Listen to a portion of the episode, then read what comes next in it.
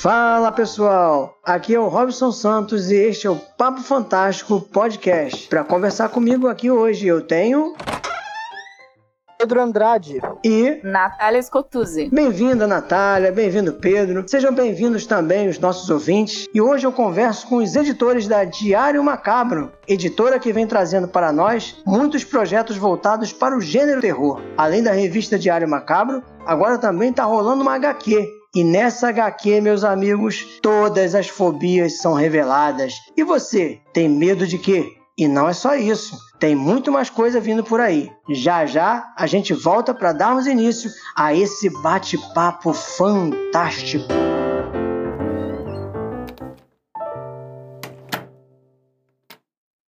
Fala pessoal, beleza? Aqui é o Robson e eu tenho alguns recadinhos bem rápidos. Primeiro, eu quero agradecer a todos que ouviram o primeiro episódio do Papo Fantástico com a escritora Cristina Pézio a todos que baixaram, que compartilharam, o meu muito obrigado. O Papo Fantástico será publicado é, na plataforma Megafono, lá né, você pode ouvir ou baixar o programa. Além da plataforma Megafono, o podcast vai estar disponível também pelo Spotify, iTunes e o SoundCloud. Os links mencionados no programa estarão todos disponíveis no post. Ah, e antes que eu me esqueça, na revista Diário Macabro 4 que foi mencionada no programa de hoje, saiu um dos meus contos, intitulado Emboscada. Então, quem quiser conhecer esse meu trabalho e também o trabalho de outros escritores que estão aí surgindo, só entrar na lojinha da editora Diário Macabro e adquirir a revista. Pontuado essas coisas, eu agradeço a todos os ouvintes e desejo um ótimo programa para vocês. Um forte abraço.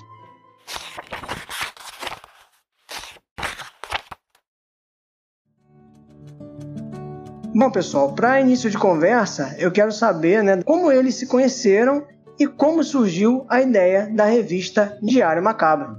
Robson, é, a Natália ela administra um grupo do Lovecraft, né, que é, que é bem conhecido já, e eu fazia parte desse grupo. Daí eu, eu tinha interesse em conhecer mais sobre Lovecraft e vi que ela sabia bastante lá pela, pelos posts dela no grupo e eu adicionei. A gente se tornou amigo, né, conversando lá pelo Facebook, e eu tive essa ideia um dia aí, e a gente começou a conversar, a gente começou a cogitar esse, esse assunto de publicar algo, e eu acho que ela pode continuar isso aí. Então, é, o Pedro vivia, cada dia ele chegava com uma ideia nova para mim, super empolgado, assim, um dia ele vinha, ah, Nath, vamos criar um jogo de tabuleiro, eu falava, não, não vai dar certo. Outro dia ele vinha e falava, vamos lançar um RPG, eu falava, ah, mas não é tão sim. Daí um dia ele falou, não, vamos criar uma revista, vamos publicar uns contos. Daí eu falei, ah, ah, isso dá pra gente fazer. Daí a gente começou a elaborar, a gente teve a ideia, a gente pegou de inspiração as revistas Pulp, né, Weird Tales e tal. E daí a gente começou a criar o projeto. Na a primeira edição foi bem assim, é, erro e acerto. A gente foi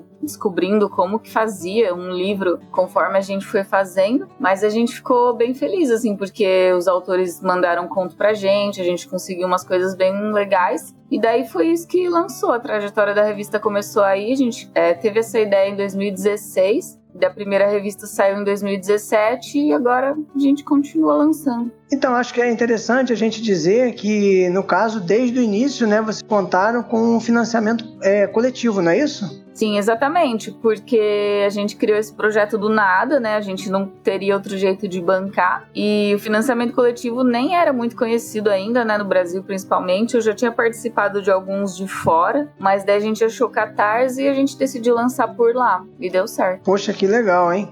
E a partir de que momento, pessoal, que vocês perceberam que a revista Diário Macabro ela poderia virar né, a, a editora Diário Macabro? Então, a revista, né, que na verdade é um livro, que é um, uma seleção de contos que a gente faz, que ela é classificada como livro, né?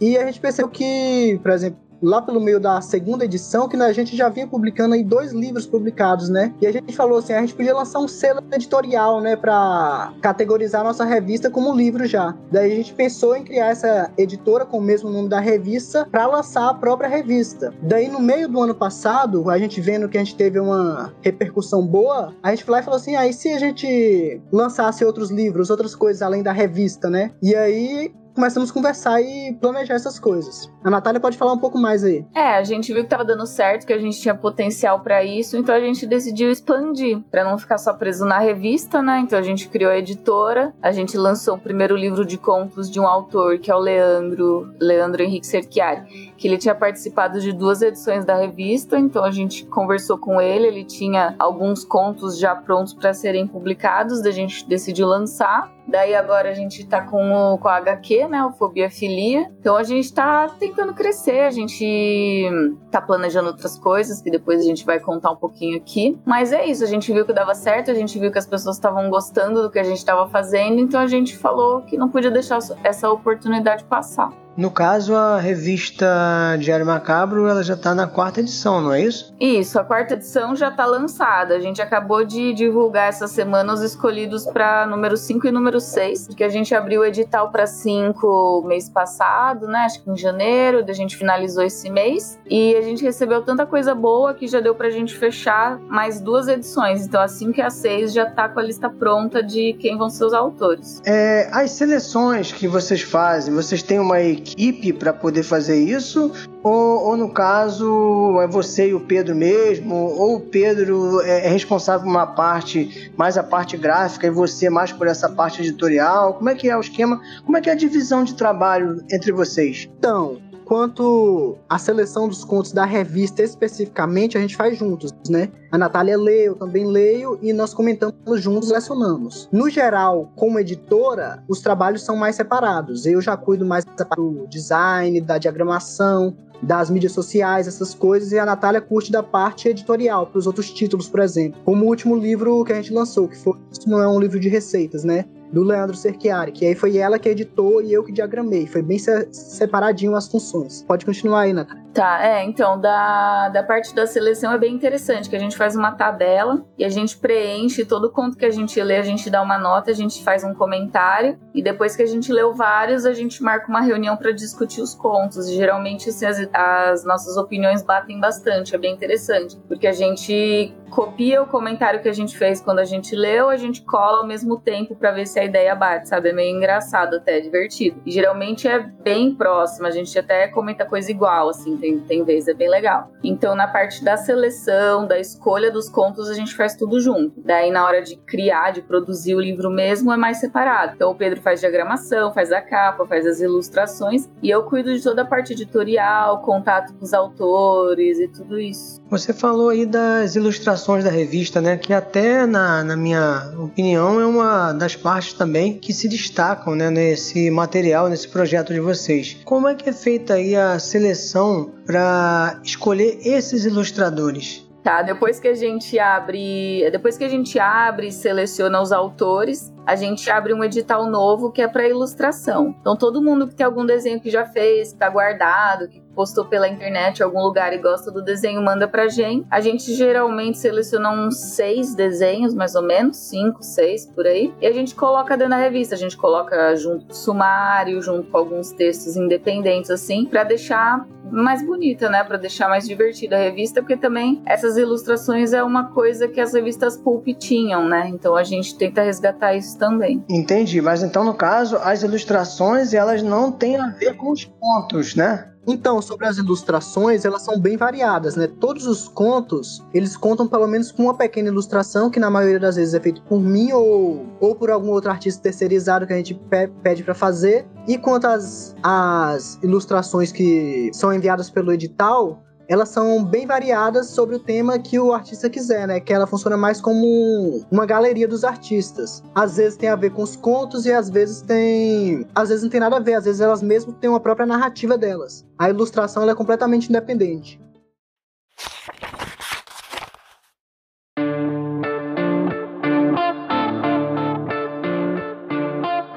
Bom, para a gente começar esse bloco, eu gostaria de perguntar o seguinte a vocês: como é empreender em um mercado considerado em crise, como é o mercado editorial atualmente, e ainda em um gênero considerado de nicho, como o terror?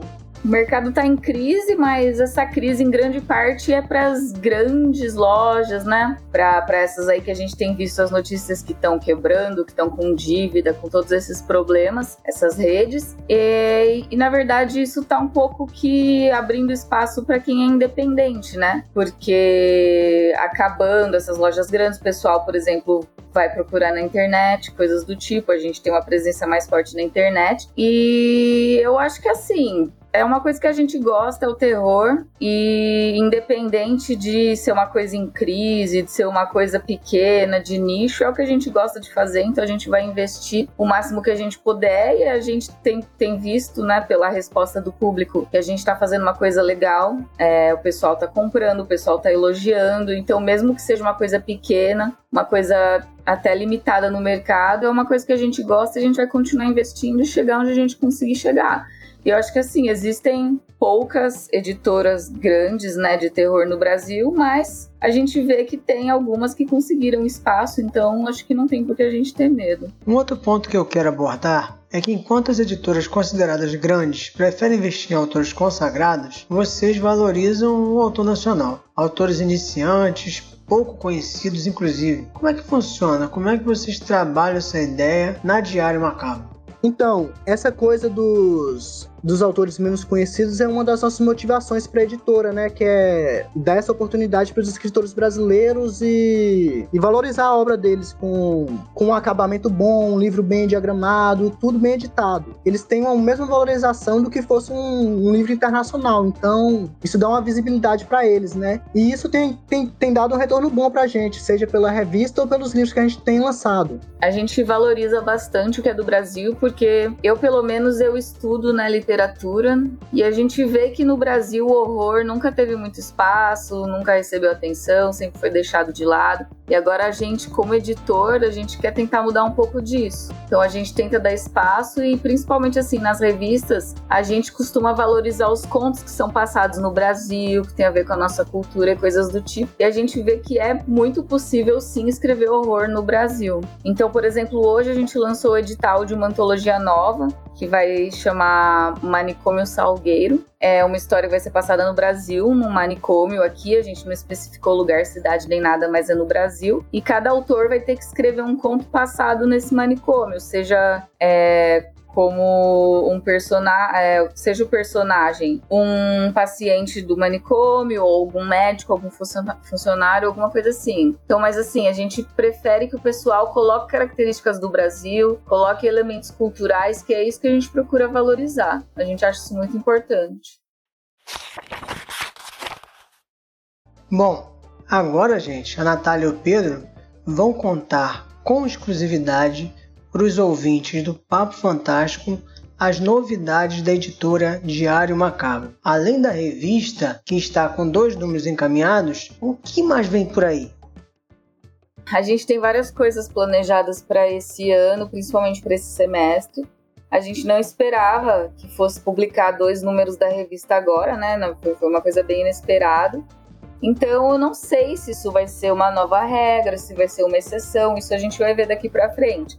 Mas as 5 e as 6 vão sair esse semestre, elas vão ser pelo menos produzidas esse semestre, talvez a, a número 6 saia lá para julho ou agosto. E no segundo semestre vai ter mais um edital, seja só para 7, seja para 7 para 8, daí a gente vai ver. Fora isso, tem essa antologia que eu acabei de falar, né, do manicômio, que a gente já publicou hoje, acho que a partir do dia 31 de março que as pessoas podem enviar os contos. Além disso, a gente está publicando Fobia Filia, né, a gente está no Catarse na campanha, vai até maio também, então ainda tem um tempinho aí para a gente levantar o dinheiro que inclusive foi muito bem, né, no, nos primeiros dias, né? Como é que foi aí essa... Vocês receberam aí essa, essa notícia aí de que a revista foi tão bem logo nos primeiros dias? Nossa, foi incrível e surpreendente, porque a gente sempre espera assim, ah, vamos tentar conseguir uns 10% no primeiro dia ou na primeira semana. E assim, a gente fechou a primeira semana Agora eu não lembro direito, mas se eu não me engano, acho que com 60%. Foi uma coisa muito louca, assim, muito, muito inesperado pra gente. Então tá indo muito bem. Agora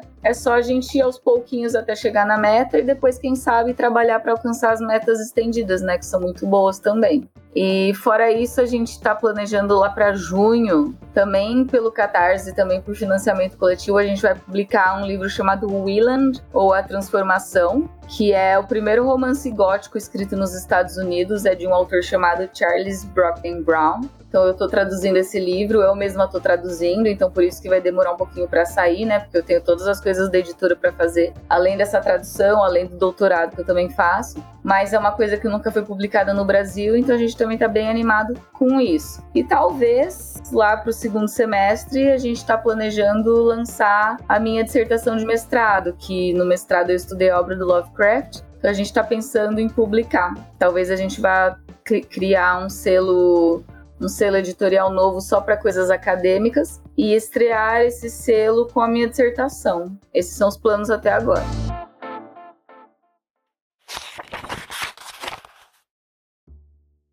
Bom, gente, o programa já se aproxima do fim, então este é o momento que eu deixo o convidado, hoje no caso os convidados, né, para falar o que eles quiserem, acrescentar mais alguma coisa.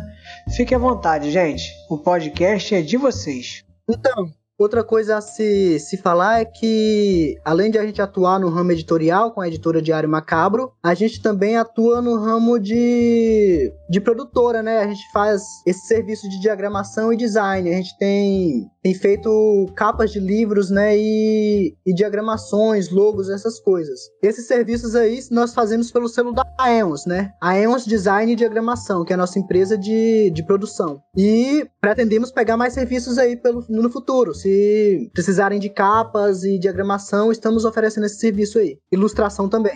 Então, eu queria falar um pouco também agora da, da coesão independente. Não sei se vocês conhecem, Robson, não sei se você já ouviu falar. Mas no final do ano passado, o Cid do Sebo Clepsidra, da, né, da editora do Sebo Clepsidra, ele decidiu criar um grupo com várias editoras independentes para a gente se ajudar, para a gente se apoiar, para a gente conseguir crescer junto, né? Porque nesse mercado aí das grandes editoras fica meio difícil para a gente concorrer, então todo mundo se juntando, a ideia dele foi que a gente conseguisse se fortalecer. Então agora para abril, no dia 6 de abril, vai ter o primeiro evento que a gente está organizando, que é o Choque Literário. Vai ser uma feira, vai ser em São Paulo esse evento, né, na Vila Mariana, depois vocês podem pegar certinho o endereço escrito. Mas a gente está organizando muito capricho essa feira e lá várias das editoras da Coesão, não todas, né? Porque algumas são de fora de São Paulo, algumas não vão poder participar. Mas a gente vai levar nosso material para vender, a gente vai apresentar para vocês o que é a coesão, o que são essas editoras. Vai ter alguns debates e bate-papo, por exemplo, vai ter um bate-papo sobre horror. Eu vou estar nessa mesa com algumas outras pessoas de outras editoras, escritores,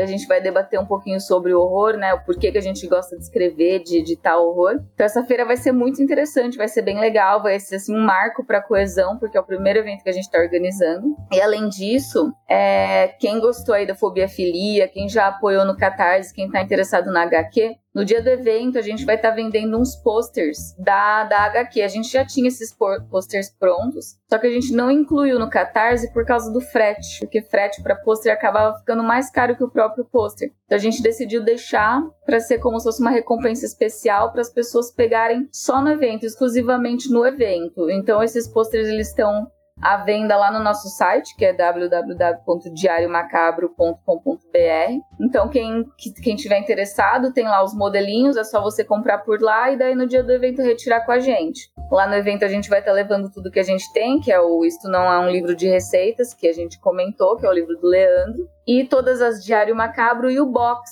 que o box da Diário Macabro a gente lançou também recentemente. Ele é um box comemorativo que reúne as quatro primeiras edições da revista. Então a gente vai levar isso aí, né? É o... Esse é o catálogo que a gente tem até o momento. Até o meio do ano a gente vai ter bem mais coisa, mas por enquanto para choque vai ser isso. E seria bem legal que quem pudesse participar aparecesse por lá. Então quem for, quem for de São Paulo, né, cara, fica um convite aí, vai ser uma feira com várias editoras, não é isso? Vai, e é na faixa, né? Para entrar não paga nada. Lá dentro vai ter brinde. A gente fez uma camiseta com o logo da feira para quem quiser comprar. Vai ter bastante coisa legal.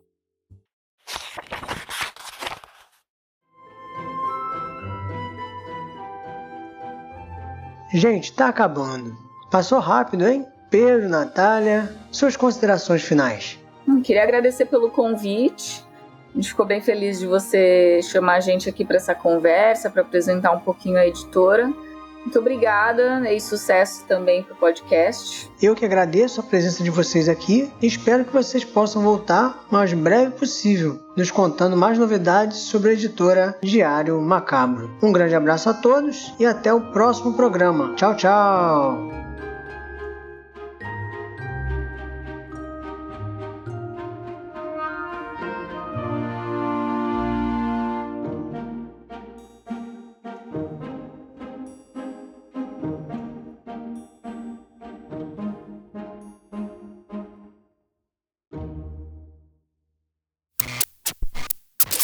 Esse podcast foi editado pelo Pod História. podhistoria.com